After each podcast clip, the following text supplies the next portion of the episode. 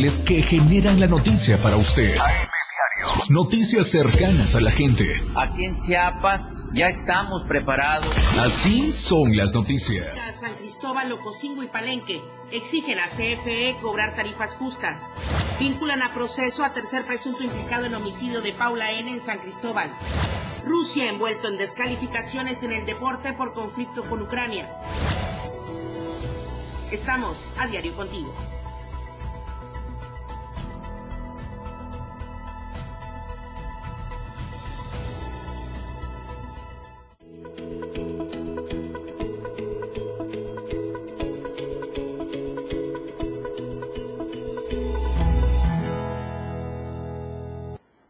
Inicia el mes de marzo, este mes que convoca a conmemorar la lucha de las mujeres. Muy buenos días en esta mañana de martes, primero de marzo de 2022. Mi nombre es Lucero Rodríguez Ovilla. Le doy la bienvenida a esta producción de AM Diario a través del 97.7 de FM la radio del diario y también a través de Diario TV Multimedia. Le tenemos mucha información acerca de los bloqueos que ya van cediendo por una parte en esta zona de Ocosingo y Ochuc, pero también por otra con las manifestaciones de C en contra de las altas tarifas de CFE. De esto le estaremos hablando en unos instantes más. Mis compañeros corresponsales están listos en los diferentes puntos de la entidad para darnos toda la información y, por supuesto, también todas las notas de mis compañeros reporteros generadas durante las últimas horas. Vamos a ir con las temperaturas, cómo nos tratarán en las próximas horas en las principales ciudades de nuestra entidad. Aquí se lo presentamos. En Tuxtla Gutiérrez podríamos tener una temperatura máxima de 25 grados y una mínima de 15 grados. San Cristóbal de las Casas, 14 grados como máxima, 7 grados como mínima. Comitán, 20 grados podría ser la temperatura máxima y 11 grados la mínima. Tapachula, 33 grados podría alcanzar la temperatura máxima y 22 grados la temperatura mínima. Hay que estar muy atentos a todas las condiciones, sobre todo que se dan por los incendios ya nos lo han comentado, así es que el exhorto es atender las recomendaciones de protección civil, evitar los incendios, las quemas y también comentarle que ante la entrada del Frente Frío número 31 a Chiapas, exhortan a la población también a extremar precauciones. Se informó sobre esta entrada del Frente Frío 31 que provocará bajas temperaturas, lluvias y fuertes vientos en las regiones norte y selva del estado, por lo que se exhortó a la población a extremar precauciones y atender las recomendaciones de protección civil a fin de cuidar el patrimonio familiar y lo más valioso que tienen las personas, pues obviamente la vida, salvaguardarse, pues. En este sentido, el gobernador Rutil Escandón Cadenas pidió justamente a las familias alejarse de las márgenes de los ríos, también de las montañas, porque las lluvias pueden provocar, además de inundaciones, deslizamientos. Recordemos que ya el suelo está bastante húmedo. Y en caso de situaciones de riesgo, trasladarse a los refugios temporales, donde se tiene todo lo necesario para brindar la atención a quienes así lo requieran. También se dijo que debido a este fenómeno meteorológico se presentarán fuentes ráfagas de viento en gran parte del territorio estatal, sobre todo, atención aquí, a las regiones Istmo, Costa y Soconusco, y por ello convocó a la población a evitar quemas de parcelas, ya que pueden salirse de control y ocasionar incendios, así como daños ambientales que pongan en peligro pues no solo a los brigadistas e integrantes de los comités comunitarios que combaten el fuego, sino también obviamente a las familias. Otro punto importante tocado es que pues continúa la vacunación de refuerzo contra la COVID-19 a las personas de 18 años en adelante. Hay que insistir en el llamado a los jóvenes para acudir a vacunarse a cualquiera de los módulos de atención, a las brigadas, darles atención también, casa por casa y negocio por negocio. También la importancia de no bajar la guardia y mantener las recomendaciones sobre todo en las medidas sanitarias. Hablando justamente de los incendios y que pueden salirse de control, ayer se dio un caso en el Aeropuerto Internacional Ángel Albino Corso. Este incendio en las inmediaciones de las pistas de aterrizaje del Aeropuerto Ángel Albino Corso provocó el retraso de vuelos desde la Ciudad de México y otros puntos de la República, y no solamente desde la Ciudad de México, también los vuelos que iban de Tuxtla hacia el centro del país también tuvieron bastante demora. México y otros puntos eh, estuvieron en retraso con los vuelos, la Ciudad de México y Protección Civil del Estado informó que hasta la noche de ayer pues estuvieron combatiendo este incendio, por lo que los vuelos no podían aterrizar en la terminal aérea, incluso algunos se presumen fueron desviados, pero pues no se dio mayor información. Protección Civil indicó que las autoridades aeroportuarias darían a conocer sobre los vuelos retrasados, pero se negaron al ser consultados.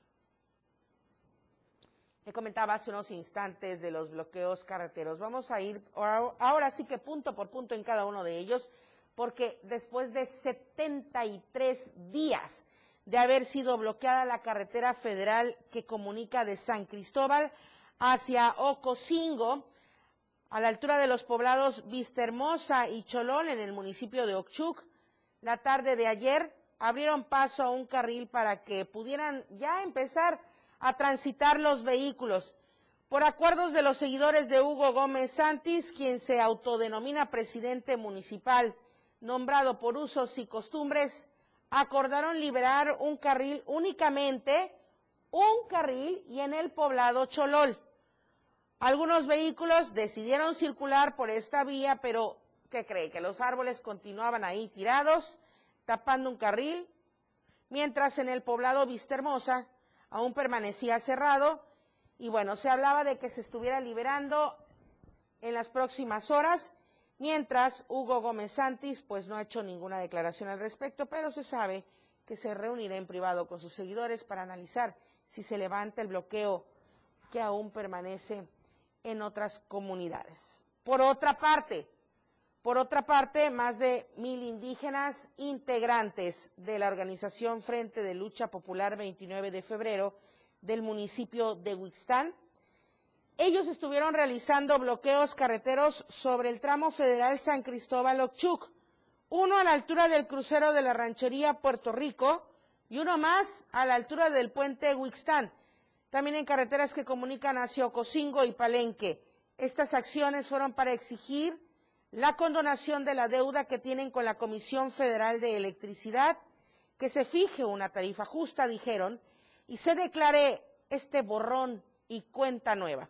Los inconformes señalaron que alrededor de 2.000 usuarios de 17 comunidades del municipio de Huixtán están en resistencia de pago a la CFE desde hace más de 18 años en protesta por las altas tarifas también dijeron que la demanda de los usuarios que están en resistencia de pago es que se autorice la condonación de la deuda histórica por el consumo de energía eléctrica y se declare el borrón y cuenta nueva en Chiapas, específicamente en el municipio de Huixtán, donde están en resistencia, para que se fije una tarifa justa para todos los usuarios. Así es que esa fue la demanda y también expresaron que los usuarios del municipio de Huixtán que están en resistencia no es que se nieguen a pagar el consumo, siempre y cuando la Comisión Federal de Electricidad fije una tarifa justa.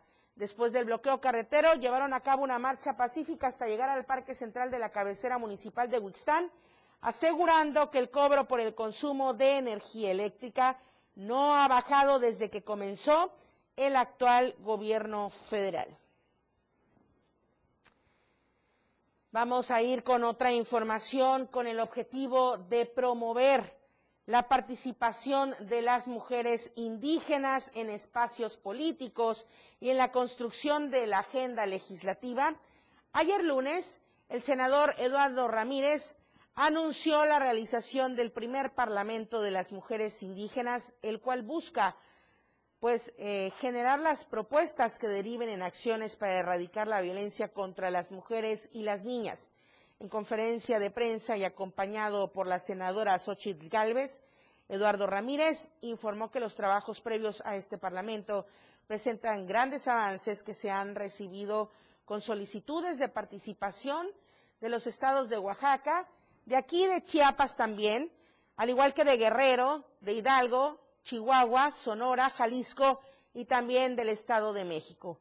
Ahí el senador chiapaneco dijo que aunque el Parlamento se realizará el día viernes, desde hoy martes iniciarán los trabajos en comisiones de manera virtual con cuatro temas que han surgido de la misma participación plural, como lo son la violencia política, con 27 iniciativas, la violencia institucional, con 12 posicionamientos, la violencia feminicida, con cuatro participaciones, y acceso a la justicia, con ocho. Por su parte, Xochil Gálvez reconoció y agradeció la iniciativa tomada por Eduardo Ramírez para la realización de este Parlamento, así como la pluralidad con que se conducen esos trabajos y que ya están arrojando, dijo, muy buenos resultados en participación. Ahora, Eduardo Ramírez también señaló la relevancia de estas actividades que pondrá ante la opinión pública lo que han sufrido mujeres que han truncado su posibilidad de vivir su infancia, en algunos casos, historias tristes, devastadoras que viven las mujeres indígenas, un tema bastante doloroso y que en México, dijo Eduardo Ramírez, no se puede seguir viviendo ni viendo a la mujer como un objeto. último viernes, senador, gracias por esta iniciativa tuya. Debo reconocer que fue una iniciativa del senador Eduardo Ramírez. Es un día importante, hoy lunes, que estamos arrancando la semana, como lo hemos anunciado hace algunos días, vamos a tener el primer Parlamento de las mujeres indígenas. El Parlamento arranca el día 4, pero el día de mañana empezarán a reunirse en comisiones virtuales. Han salido cuatro temas de manera espontánea existe todavía la discriminación y la forma en visualizar en que el hombre es mejor que la mujer. Eso no puede suceder, no puede seguirse viendo en nuestra sociedad. Las mujeres tienen más capacidad que los hombres porque los acompaña la sensibilidad, el razonamiento. Y también deberían tomar muy en cuenta el aspecto laboral. Vamos a ir a otra información. Pese a las reformas a la ley que ya se han dado en el estado de Chiapas, más de 180 mil todavía laboran vía outsourcing. Mi compañero Ainer González con la información. A pesar de que el esquema está prohibido, en el estado de Chiapas, más de 180 mil personas continúan trabajando bajo la figura de la subcontratación laboral, mejor conocido como outsourcing.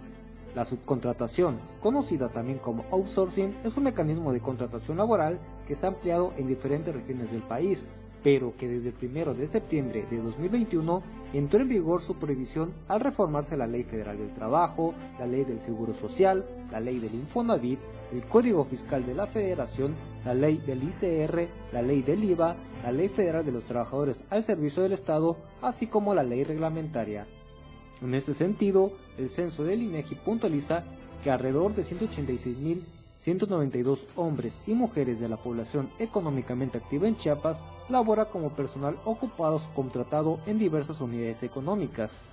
Sin embargo, el Instituto Nacional de Estadística y Geografía, a través del censo económico, refiere que el 9.8% de la población económicamente activa en Chiapas labora bajo el mecanismo de outsourcing, es decir, bajo un marco de la ilegalidad.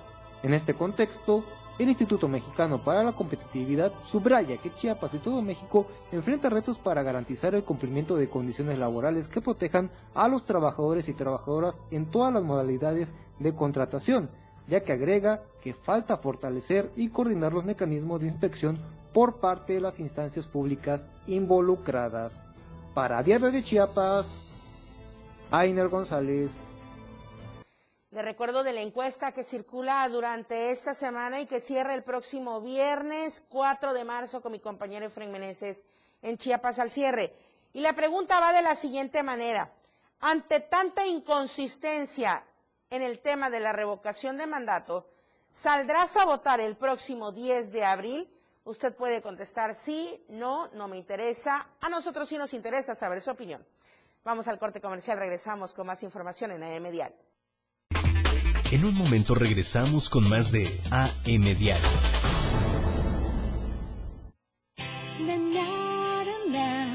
La radio del diario.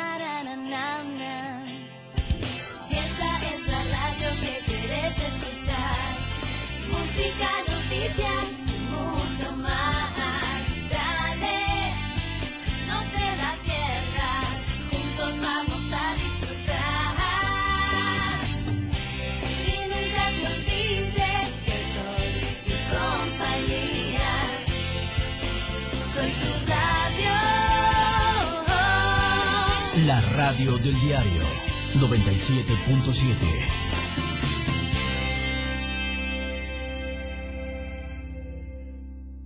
Las 8 con 15 minutos. Conoce todo lo que tenemos para ti en la radio del diario a través de tu celular. Escanea en nuestro diario impreso el código QR. Visita nuestra barra de programación y escúchanos desde tu celular. Además de conocer toda la programación de la radio del diario a través de tu celular. Estar informado nunca fue tan fácil, rápido y al alcance de tu mano. La radio del diario 97.7. Contigo a todos lados. Y la mejor manera de estar informado desde muy temprano está en AM Diario. Lunes a viernes de 8 a 9 de la mañana con Lucero Rodríguez. Desde el amanecer. Noticias cercanas a la gente. Así son las noticias. Para que usted esté informado con lo más relevante de Chiapas, México y el mundo. En la radio del diario. Comprometido siempre con usted. 97.7 AM Diario con Lucero Rodríguez. Fundación Toledo es una organización enfocada en la educación. Desde nuestra fundación hemos realizado varios proyectos para poder llevar a cabo nuestro objetivo principal, apoyar la educación en Chiapas, especialmente en las zonas rurales marginadas. A pesar de ser una organización joven, somos apasionados de lo que hacemos y entendemos que la educación juega un papel importantísimo en las personas, ya que ésta se ve reflejada en el desarrollo de su país. Para conocer más de nosotros, visita nuestras redes sociales en Facebook e Instagram como Fundación Toledo y nuestra página web en www.fundaciontoledo.org.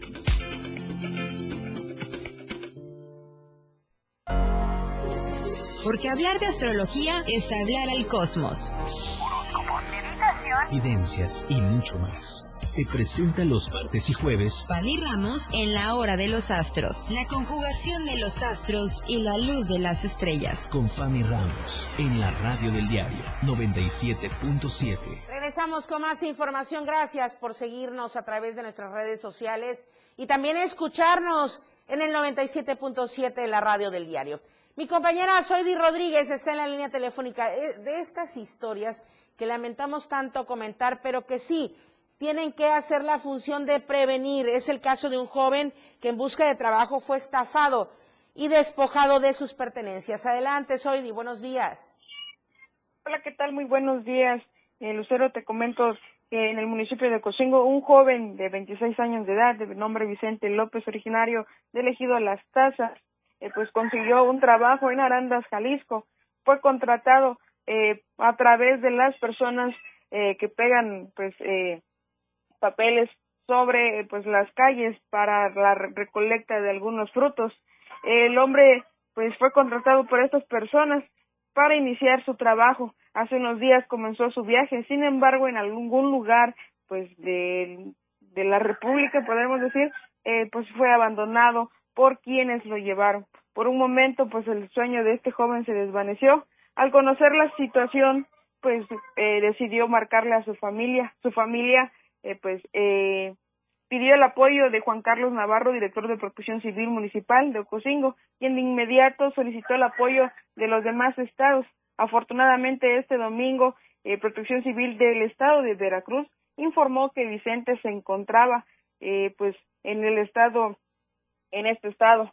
Eh, gracias a la pronta respuesta de Protección Civil de ambos estados, eh, pues, el joven fue, eh, pues, fue valorado y eh, pues este lunes eh, este lunes eh, los, ele- los elementos de protección civil del municipio de Ocosingo viajaron hasta Veracruz para pues para reunirse con Vicente asimismo hacen un llamado a las a los jóvenes de que no caigan en esta situación y que antes de pues viajar a otros estados y ser engañados, eh, pues vigilen en dónde, eh, qué empresa los va a contratar para que no puedan, para que no pueda ocurrir como este caso, Lucero.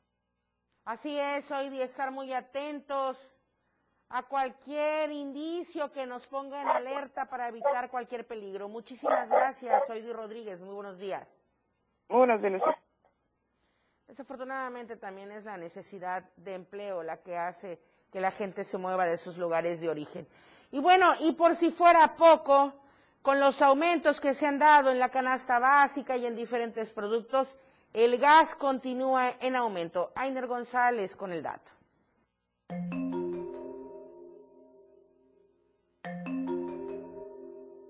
A partir de la primera semana del mes de marzo, el precio del kilogramo del gas LP en Chiapas costará más de 23 pesos. La Comisión Reguladora de Energía dio a conocer que los precios máximos vigentes del gas LP en Chiapas a partir de la primera semana de marzo tendrá un costo por kilo de 23 pesos con 18 centavos masiva, mientras que el litro estará vendiéndose a 12 pesos con 74 centavos masiva. El precio del kilogramo del gas LP incrementó en un 8.5% en el estado de Chiapas, esto tras pasar de un costo de 21 pesos con 18 centavos a 23 pesos con 16 centavos, mientras que el costo del litro incrementó en un 8.48%, esto tras pasar de los 11 pesos con 44 centavos a los 12 pesos con 50 centavos. Ante el aumento al costo del energético, el presidente del grupo de industriales de la tortilla Somos Chiapas, José Ramón Salazar Ballinas, señaló que derivado del aumento en el costo del gas LP,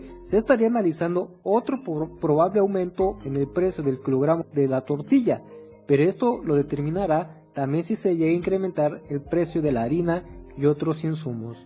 Para Diario de Chiapas, Ainer González. Ya en esta semana inicia la cuaresma y justamente el arzobispo de Tuxtla Gutiérrez, Fabio Martínez Castilla, exhortó a los creyentes para que vivan con actitud de hermandad, a que renueven su espiritualidad y sean portadores de reconciliación, paz y solidaridad.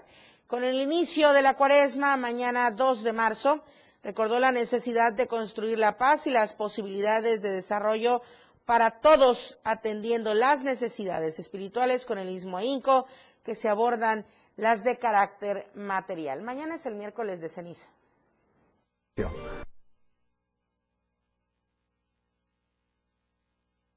No nos cansemos de hacer el bien, porque si no desfallecemos, cosecharemos los frutos a su debido tiempo. Y el Papa entonces nos invita a eso a que no nos cansemos de hacer el bien, no nos cansemos de eso, no nos cansemos de amar. La cuaresma entonces es el tiempo favorable y no echemos este tiempo de gracia en un saco roto. Es una gran oportunidad de vida, de paz y de salvación. Estadísticas, reportes, información. COVID-19. El panorama COVID. Estamos en plena pandemia y si bien es cierto que el semáforo epidemiológico nos ha favorecido en verde y el riesgo es bajo, pues no hay que bajar la guardia, es el exhorto que se ha realizado. Y bueno, resulta que en Copainalá continúan con el carnaval, con el desfile y todo tan normal y tranquilo. Ramiro, muy buenos días. Muy buenos días, como si no pasara nada, y es que por segundo día consecutivo la Secretaría de Salud del Estado de Chiapas reportó al municipio de Copainalá con casos positivos de COVID-19. Sin embargo, el ayuntamiento realizó el carnaval Zoque con la participación de comercios locales e instituciones educativas. El evento reunió más de 400 personas sin miedo a la pandemia, quienes disfrutaron el desfile de los carros que inició alrededor de las seis de la tarde en la entrada de Copainalá y culminó al frente de la presidencia municipal. Participaron escuelas de nivel básico, ferreterías, cervecentros, ecotaxi y los botis que hicieron bailar a los presentes con la música de banda. Entre la multitud se escuchaba la justificación del evento, quienes afirmaban que la cuarta ola no es tan agresivo, no hay muertes y mucho menos hospitalizados, por lo tanto, a seguir disfrutando la fiesta del pueblo en la plena pandemia, a pesar de estar en el semáforo verde. Y es que el día de hoy por la tarde continuarán las actividades culturales rela- relacionadas con el tema de los 40 años de las erupciones del volcán Chismal, a llevarse a cabo a partir de las 6 de la tarde en la Plaza de los Danzantes de este municipio. Pues así es como eh, transcurrió el día de ayer la fiesta carnavalesca en este municipio de Copainalá, a pesar también de que la Secretaría de Salud reportó casos positivos, pues muchas personas vimos sin cubrebocas eh, durante el evento. Mi reporte para diario de Chiapas. Oye, Ramiro, ¿y la autoridad municipal absolutamente nada? ¿Alguna autoridad sanitaria? Nada. Pues efectivamente, pues el presidente municipal Javier Eliezer Vázquez Castillos fue quien convocó esta fiesta, este desfile de los carros alegóricos a través de la Dirección de Turismo y Cultura y por ello pues la gente pues bajó sin miedo al tema del COVID y a pesar también que la- el Centro de Salud con Hospitalización de Copainalá sigue promoviendo las medidas sanitarias como el uso de cubrebocas, aplicación de gel antibacterial, guardar la sana distancia. Sin embargo, el alcalde pues no aportó para frenar esos posibles contagios de COVID-19 en este municipio. Lamentable esto. El propio ayuntamiento va con la convocatoria para pasar por alto las medidas sanitarias. Y lo acaba de decir el Ejecutivo Estatal, no bajar la guardia. En fin, muchísimas gracias, Ramiro Gómez. Muy buenos días. Muy buenos días. Esperemos que esto no tenga repercusiones severas. Porque justamente vamos eh, con los datos por COVID hasta el corte del día de ayer. La entidad comenzó la semana número 55 en semáforo verde, con la notificación de 141 contagios por COVID-19 en las últimas horas, mientras que por quinto día consecutivo no ocurrieron defunciones. A nivel nacional, le comento, hasta el corte del día de ayer, el número de casos positivos confirmados por día en México, 2.524. El número de defunciones confirmadas por día en México por COVID, 63. El número total de casos positivos confirmados en nuestro país, 5.508.629. Y el total de defunciones confirmadas en México por COVID-19, 318.149. Lo que acontece minuto a minuto. La Roja, de Diario de Chiapas.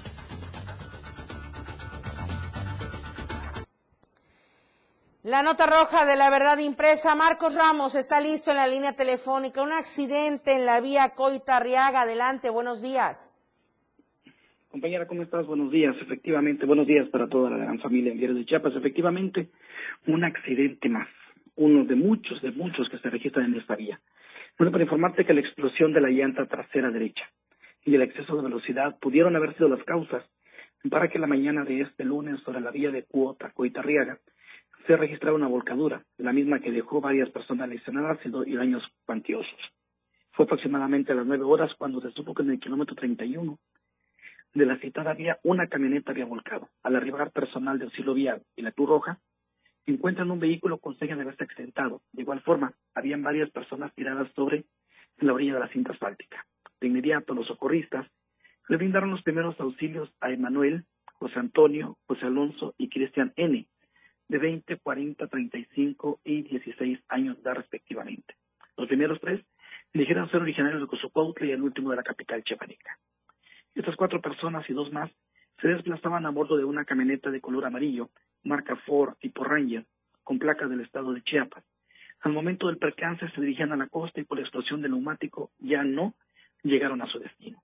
De lo sucedido, la Guardia Nacional se hizo cargo. Personal de Grúa Suárez se llevó a la unidad corralón correspondiente, donde estará hasta que sea reclamada por el dueño. Al parecer, fue puesta a disposición del Ministerio Público correspondiente. Fue lo que ocurrió, compañera, la mañana de ayer en una vía bastante accidentada, desgraciadamente, muy accidentada, lo que, lo que es la sobre el tramo del municipio de Jiquipilas. Muchísimas gracias, Marcos Ramos. Muy buenos días. Buenos días. Vamos al siguiente corte comercial. Al volver, la información deportiva. Al regreso, más noticias, la radio del diario. Más música en tu radio. Escúchanos en línea www.diariodechiapas.com Diagonal Radio. La radio del diario 97.7 FM. Contigo a todos lados. 97.7. La radio del diario. Más música en tu radio. Lanzando nuestra señal desde la torre digital del diario de Chiapas. Libramiento Surponiente 1999. 97.7. Desde Tuxtla Gutiérrez, Chiapas, México. XHGTC. La radio del diario. Contacto directo 961-612-2860. Cabina 961-612-2860. Escúchanos también en línea. www.diariodechiapas.com Diagonal Radio. 97.7. La radio del diario. Más música en tu radio. Las 8 con 30 minutos. La radio del diario presenta la portada de este martes, primero de marzo de 2022. México dará refugio a ucranianos que se encuentren en el país, anunció Migración. Alumnos de enfermería reciben constancias. 141 casos por COVID. Conmemoran Día Mundial de las Enfermedades Raras. Outsourcing continúa vigente. Inicia mañana cuaresma. Anuncia ERA Parlamento de las Mujeres Indígenas. Enésimo Consejo Municipal de Ochuc. Hay menos alcaldías gobernadas por mujeres. Unicach se adapta a proyectos y disposiciones federales, asegura rector. Con bloqueos exigen a CFE condonar deuda. Paso a desnivel, listo para finales de mes. Estamos a diario contigo.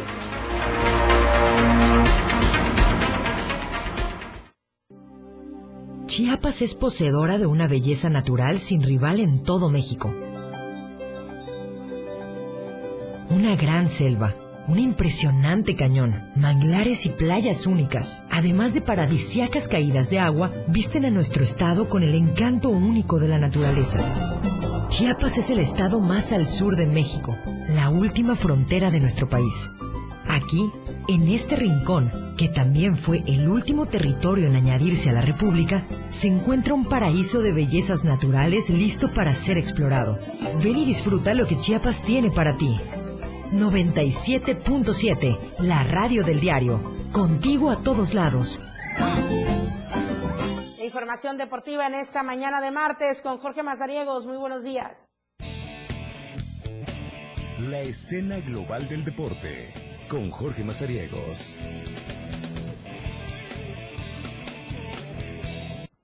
¿Qué tal, Lucero Rodríguez? Un gusto saludarte esta mañana de martes, saludar también a todos los que nos están escuchando a través del 97.7, la radio del diario.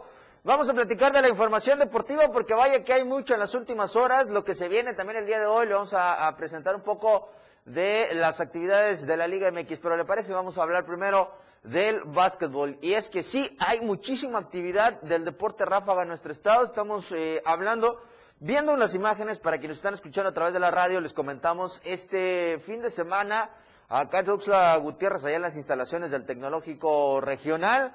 Pues se llevó a cabo el campeonato estatal sub-21, tanto para la rama femenil como la varonil. Estuvieron más de 100 eh, competidores, distintos municipios eh, del estado eh, de Chiapas participando durante tres días, eh, varias sesiones se vieron en esta competencia que al final dejó a Tuxtla Gutiérrez como el municipio dominante. ¿Por qué?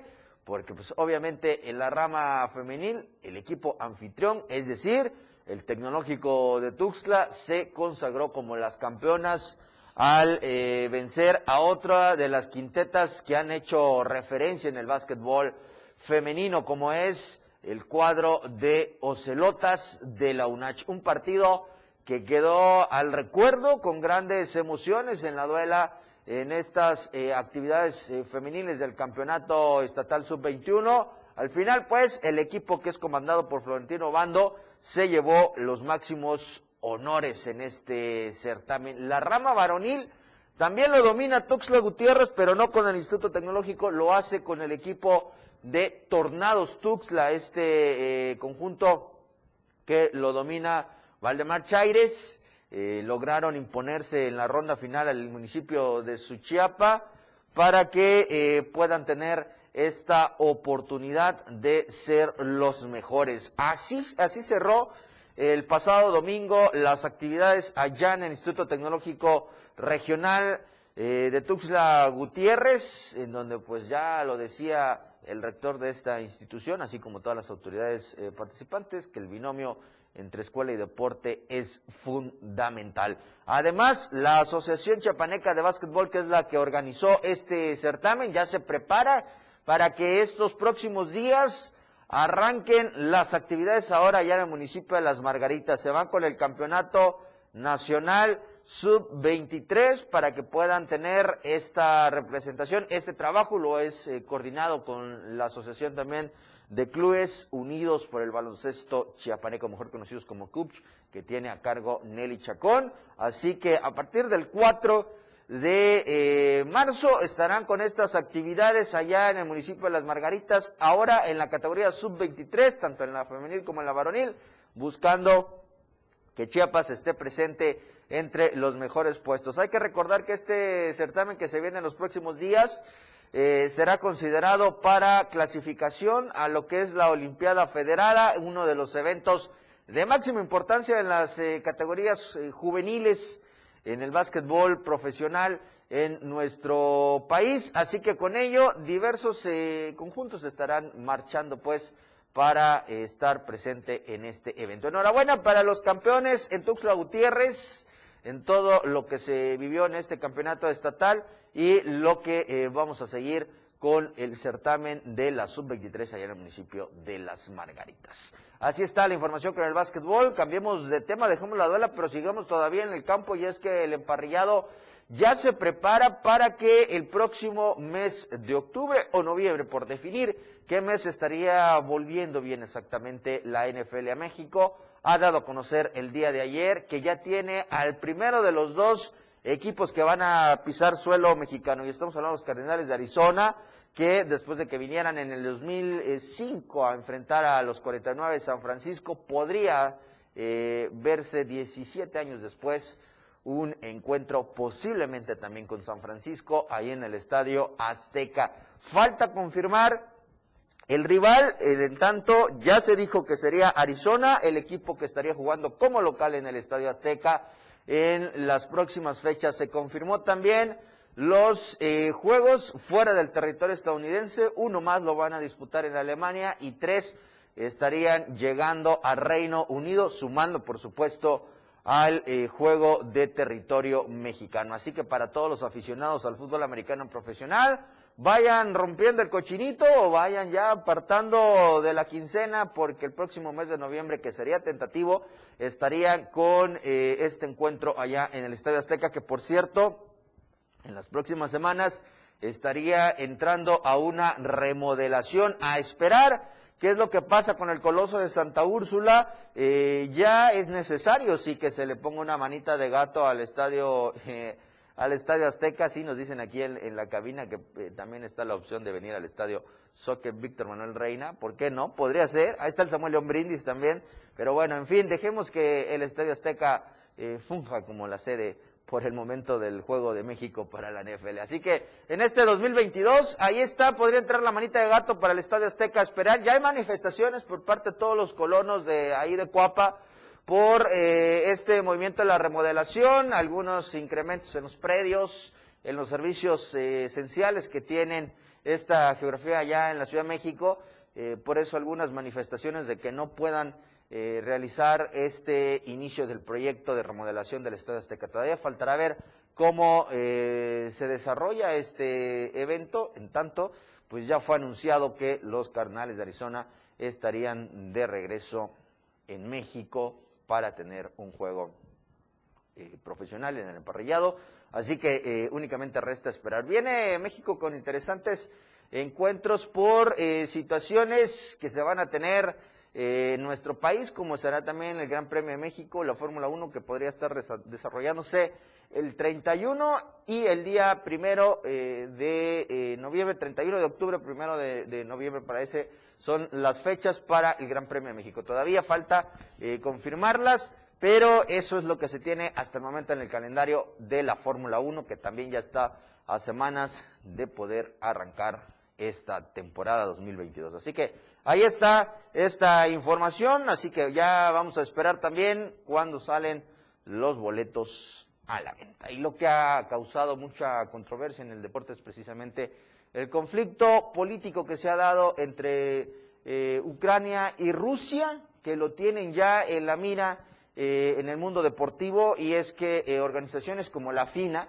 como la FIFA, como la FIA, eh, la WBC, que es de boxeo, y algunas otras organizaciones internacionales, pues han unido fuerzas en protestas en contra de lo que está haciendo Rusia con Ucrania. ¿Qué es lo que ha sucedido? Pues bueno, han excluido al país para las próximas competencias, entre ellas la Copa Mundial de la FIFA, que se va a realizar en Qatar 2022, es decir, que eh, los juegos de repechaje que tenía la selección de Rusia para enfrentarse este 24 de marzo y posiblemente si ganaban el juego ante Polonia en esta fecha mencionada, pues bueno, enfrentarse a Serbia o a, a algún eh, eh, República Checa, que era el, siguiente rival, el 29 de marzo. No podrán hacerlo, ninguno quiere jugar, ningún club, ningún país quiere llegar y jugar en territorio ruso y tampoco eh, las alternativas que habían puesto tanto para la Liga de Europa y algunas otras eh, competencias, jugarlos en territorio neutral sin público. Pero han dicho que como medida de apoyo a Ucrania, todos están cancelando los eventos que iban a tener en Rusia, entre ellos la FINA, que es eh, la Federación Internacional de Natación, con una eh, actividad de campeonato internacional de clavados que iba a estar en el mes de abril, también ha sido suspendido, el, pre- el Gran Premio de Sochi, que es de la Fórmula 1, también ha sido suspendido y algunos otros eh, deportistas rusos que participan tanto en el boxeo y algunas otras disciplinas también han sido excluidos de estas competencias, por lo cual eh, pues Rusia sí se ve gravemente afectado. Estaban, repito, para la Copa del Mundo en el repechaje a jugarla este 24 de marzo, en tanto ya dijeron que no, y eh, estaba la propuesta de que en caso se le permita jugar a las elecciones y a los eh, representantes de este país, tendrían que hacerlo bajo el nombre de la Unión eh, de Fútbol o la Unión de Federal eh, de Rusia, no únicamente con el nombre de Rusia, no iba a estar presente la bandera, ni se iba a entonar el himno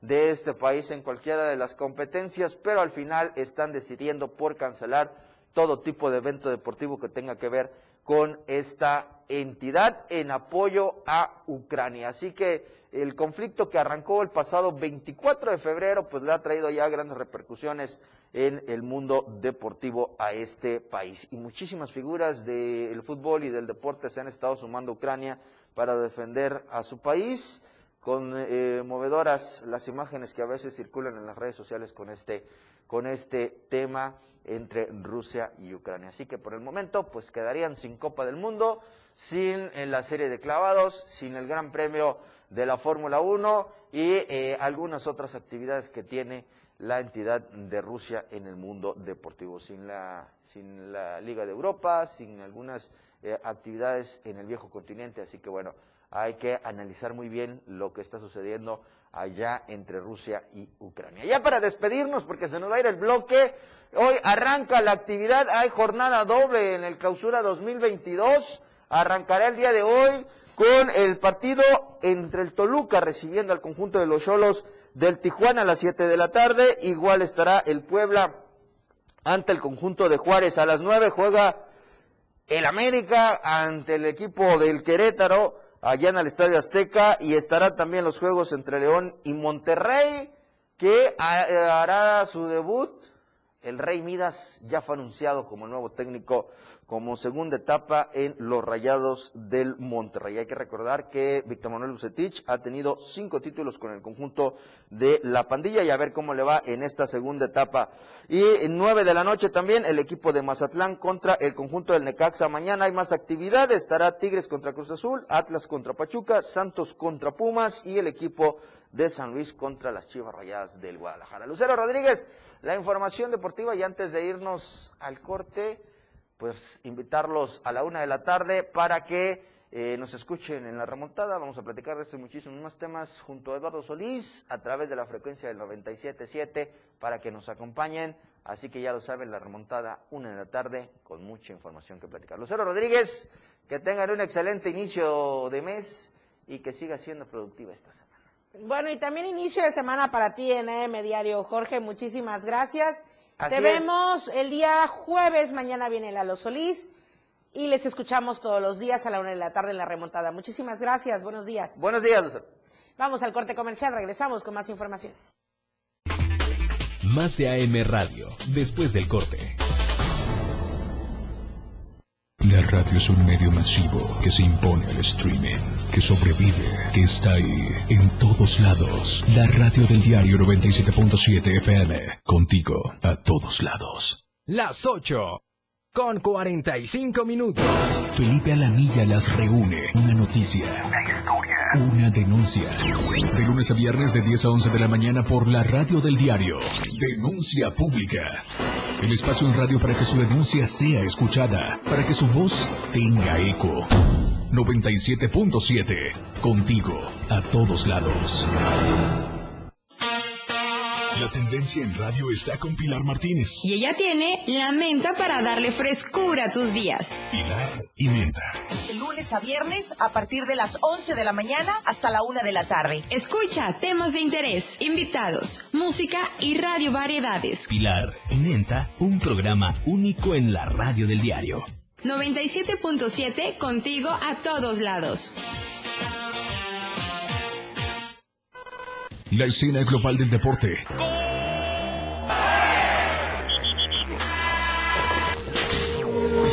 Ahora se escucha mejor en radio y Jorge Mazariegos y Eduardo Solís lo saben en La Remontada. De lunes a viernes de 1 a 2 de la tarde por la radio del diario 977. Contigo en los deportes.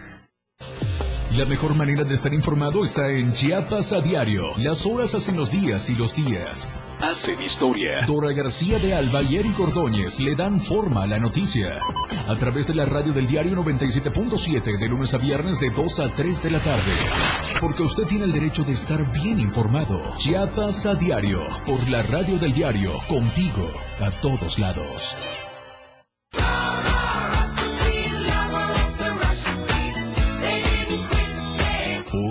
Es la radio. La radio. Tu frecuencia 97.7 FM. Oh, those Russians. 97.7. La radio del diario 977.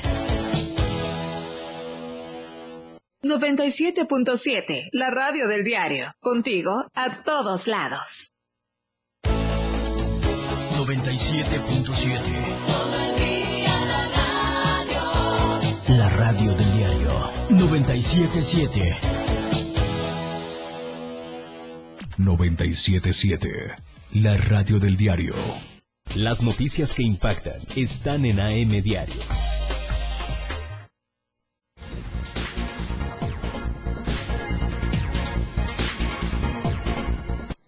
Seguimos en el 97.7 de FM y también en las plataformas digitales de Diario de Chiapas Multimedia. Vamos con más información. Le comentábamos antes de ir a la sección deportiva de todo lo que es la nota roja. Vamos a seguir con ello porque la Fiscalía General del Estado emitió un comunicado donde informó que logró obtener vinculación a proceso en contra del adolescente obviamente de identidad reservada por su probable responsabilidad en el delito de homicidio calificado en agravio de Paula N. Usted recordará en este robo de la motocicleta y le tomó una foto y entonces ocurrió este trágico incidente allá en San Cristóbal de las Casas. La tarde de ayer, 28 de febrero, la juez especializada en justicia para adolescentes con sede en Berriozábal resolvió vincular a proceso al menor de edad de iniciales PLGO, imponiéndole la medida cautelar de internamiento preventivo. Asimismo, concedió el término de 30 días de investigación complementaria. Cabe señalar que el pasado 23 de febrero de este año, la Fiscalía General del Estado ejecutó la orden de aprehensión en contra del adolescente, así como de Sergio Antonio N. y Rigoberto N. por su presunta participación en el homicidio de Paula N. Así es que el tercer detenido tercer vinculado a proceso. Voy a ir con más información allá en Comitán. Los servicios de emergencia recibieron el reporte del choque de una motocicleta y un vehículo particular sobre el libramiento oriente la tarde de ayer lunes.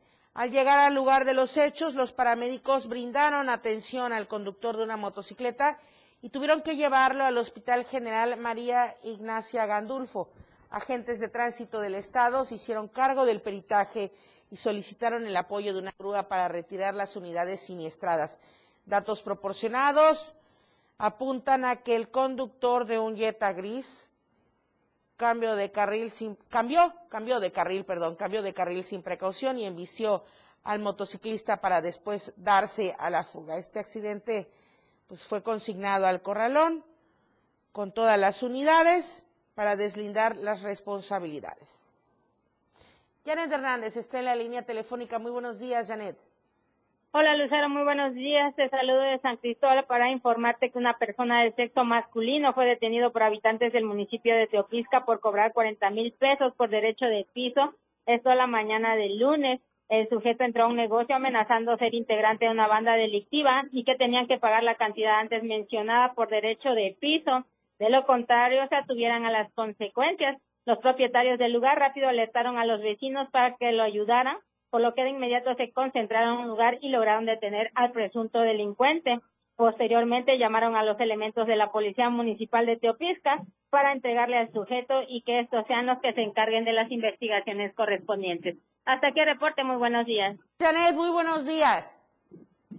Bien, vamos a ir con más información allá en el municipio de Ocosocuautla. De hecho, son dos temas que vamos a abordar con mi compañero Omar Ruiz, porque desafortunadamente otro accidente, el exceso de velocidad, la imprudencia, en fin, todo se conjunta desafortunadamente para estos accidentes, un duro encontronazo allá en Ocosocuautla y también una caseta y comerciantes que se quedaron sin nada porque se incendió esta caseta y bueno, desafortunado el siniestro también este incendio donde se afectaron pues todas las pertenencias de esta persona allá en Mezcalapa.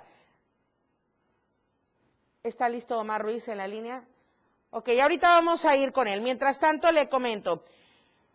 Una persecución policíaca que se dio aquí en Tuxtla Gutiérrez, gracias a la reacción inmediata de elementos de la Secretaría de Seguridad y Protección Ciudadana, en coordinación con la Policía Municipal y el C5, se logró la ubicación y detención de seis personas por el delito de robo con violencia en agravio de un cuentaviente aquí en Tuxtla Gutiérrez. Los detenidos se identificaron como Oscar N., Pascual N., Noé N., Uriel N., José N., Jonathan N. y o Alejandro N., a quienes se les aseguró tres armas de fuego. Los hoy detenidos amagaron con armas de fuego y despojaron de una cantidad de dinero a un cuentaviente en una plaza comercial, en la plaza comercial, en la zona sur poniente de aquí de Tuxtla, para luego ir a bordo de dos vehículos particulares rumbo al libramiento sur. A través de los números de emergencia se activó la alarma. Los operadores, los elementos estuvieron trabajando para dar seguimiento y lograron ubicar a las personas involucradas en esta comisión de delito. Los detenidos, las armas de fuego y los vehículos usados en esta comisión del delito fueron trasladados ante la autoridad correspondiente a fin de continuar con las investigaciones y deslindar responsabilidades.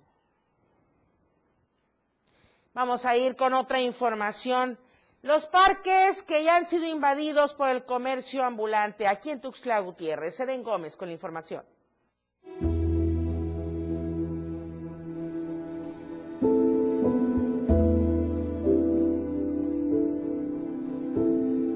Una de las principales peticiones que se tienen por parte de los ciudadanos en la capital del estado es poder tener espacios y lugares de esparcimiento, parques, campos deportivos, entre algunos otros. Sin embargo, estos han tenido otros usos o incluso han sido invadidos. En la capital, una de las situaciones se ha presentado por varios años, donde lamentablemente la falta de planeación y la falta de orden de las autoridades municipales ha ocasionado que varios de los parques no cumplan con su principal objetivo y que incluso estén invadidos o con otros roles. Esto ha sucedido en el Parque de la Libertad de Expresión, que se encuentra en la calle central entre Primera y Segunda Sur. Este parque se ha denominado como el Parque de la Libertad de Expresión, ya que en 1902 este lugar se encontraba edificado el Banco de Chiapas. Para 1984 se transformó en la Casa de Gobierno del Estado. De 1952 a 1981 se construyó y funcionó la escuela primaria Dr. Belisario Domínguez. Finalmente, en los años 90, siendo gobernador Patrocinio González Garrido y presidente municipal Eno Cancino Casaonda, se construyó el Parque de la Libertad, colocándose la Estatua de la Libertad y posteriormente la estatua del Dr. Belisario Domínguez. Actualmente alberga los bustos de los periodistas que han hecho historia en Chiapas por su compromiso con la libertad de expresión. Por ello, es denominado con este nombre, siendo el 26 de febrero del 2012 cuando se reinauguró el parque tras una remodelación completa. Dentro de este parque se encuentran los bustos de los periodistas como Conrado de la Cruz Jiménez, Gervasio Grajales Gómez, Roberto Mancilla Herrera, Jorge Toledo Coutinho y José Luis Cancino Guillén, quienes han marcado la historia del periodismo en la entidad. Lamentablemente la realidad en la actualidad es completamente distinta a la que fue creado, ya que aparte de no tener un adecuado mantenimiento, ha tenido que albergar a diversos grupos de comerciantes, lo que lo hace prácticamente inservible. En este punto de la capital, prácticamente a un costado del Congreso del Estado, se pueden encontrar negocios desde revistas, puestos de personas que ilustran zapatos, comercios de comida, tiendas y puestos de ropa, entre algunos otros. Aquí la situación no es que se le quite el derecho a las personas de realizar sus actividades. Aquí se deja ver la falta de atención, planeación y capacidad de las autoridades encargadas, ya que en vez de ofrecer garantías para continuar con el propósito de este punto que es la libertad de expresión, se ha vuelto, como muchos otros, un espacio y un lugar de vendimias. Por lo que queda al escrutinio público la pésima situación en la que se encuentran este muchos parques en la capital del estado.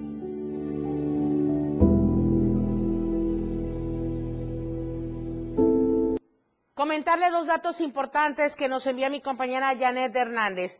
Eh, libres los dos puntos de bloqueo en Ochuc, San Cristóbal y Ocosingo, luego de nombrar concejal presidente a Luis Santis Gómez. De esta información le estaremos ampliando mañana en AM Diario y también del carnaval allá en Rincón Chamula, donde ya mi compañera Janet Hernández está trasladándose para darnos la información. Muchísimas gracias por habernos acompañado en esta mañana de martes. Por supuesto que le vemos mañana miércoles, mitad de semana, 8 en punto de la mañana, AM Diario. Alex Tapia en la asistencia de información. Mi nombre es Lucero Rodríguez Ovilla. Muy buenos días. Desde temprano usted quedó informado. Aquí vemos la, la incidencia delictiva. Empezaremos. AM Diario. Nuestro compromiso entregarle los sucesos que generan noticias. La noticia al momento por la radio del diario 97.7. AM Diario. Toda la fuerza de la radio está aquí. La radio del diario 97.7 FM. Contigo a todos lados. Evolución sin límites. Nosotros no ponemos música, nosotros tocamos la música que quieres escuchar. Tenemos para ti una programación con alto contenido las 24 horas del día. 977 FM. Contigo a todos lados. Transformando ideas. Editorial de la Radio del Diario. Sería interesante saber hasta dónde llegan los hilos de la red de complicidad que protege al exgobernador Juan Sabines Guerrero y a sus exfuncionarios, pues tanto la conducta de Sabines como de sus principales esbirros, que hacen alarde de grandes potentados, no deja pensar otra cosa que hay gente con mucho poder que los ampara. Ahí tenemos el caso de Carlos Jair Jiménez Bolaños Cacho, el flamante exsecretario de Hacienda que presume en redes sociales su vida de lujos en el paradisiaco estado de Quintana Roo, donde constantemente realiza paseos en yates y se la pasa en los restaurantes más exclusivos y en los antros de moda. Bolaños Cacho es el responsable de haber bursatilizado los fondos para el retiro de los pensionados del gobierno del estado, los cuales simplemente desaparecieron. ¿Dónde quedaron esos más de 5 mil millones de pesos? Por otro lado, ¿quién oculta el proceso administrativo en su contra que inició la Secretaría de la Función Pública hace nueve años por el presunto desfalco por más de 105 millones de pesos? Independientemente de quién o quiénes son los que protegen, se debe deslindar responsabilidades contra estos exfuncionarios que no solo saquearon los recursos del pueblo, sino también son culpables de que más de 350 mil chiapanecos pasaran a la pobreza en ese sexenio.